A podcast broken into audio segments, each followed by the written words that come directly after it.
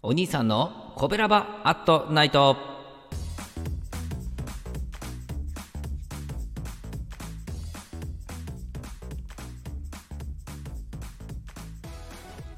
はい皆さんこんばんは。コベラバラジオ部のお兄さんでございます、えー神戸が好きで音声配信が好きな神戸ラバーが集まる大人の部活動。コベラバラジオ部でございますがそのコベラバラジオ部の活動として配信しているのがこのコベラバアットナイトでございます、え20時55分からですね5分間、えーそれぞれ曜日の担当パーソナリティがさまざまな切り口で神戸の魅力を発信しております。水曜日のパーソナリティは私お兄さんが、えーグルメを中心に神戸の魅力を発信しておりますと。はい皆さんこんばんはです、えー今日ですね本日今日ですね本日？ん？私が紹介するお店はお蕎麦の名店土山人でございます。知ってる人は知っています。神戸の人。うん。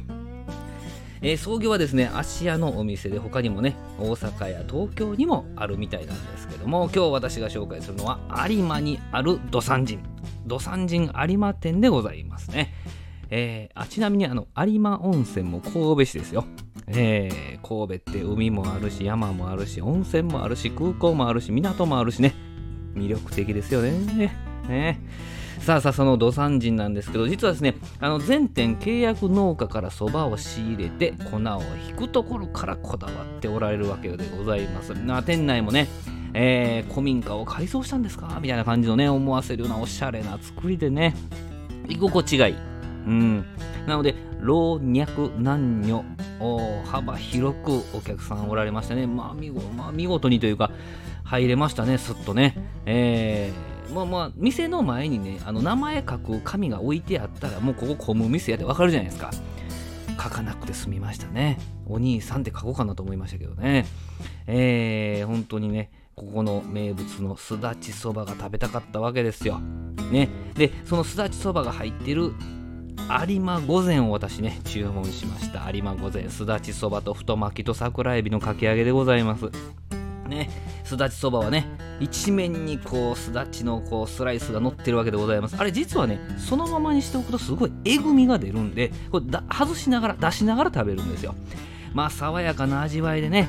でもねそばのだし自体がですねすごいコクがあるんでいいマッチングするんですよね。ねえでそばがね珍しくね歯ごたえがあるおそばなんですよ。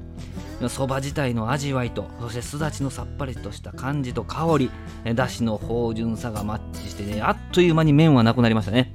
でこの後あのだし巻きとかいろいろ食べるんですけどあれ？なんかちょっと口寂しくなってまただし飲んじゃうと。結局だし飲み干しましたからね。え桜エビのかき揚げがついてるんですけど桜エビの甘さと香ばしさが絶品でね。えこの地ビールクラフトビールって言いますね今はね。有馬ビールにぴったりでしたね。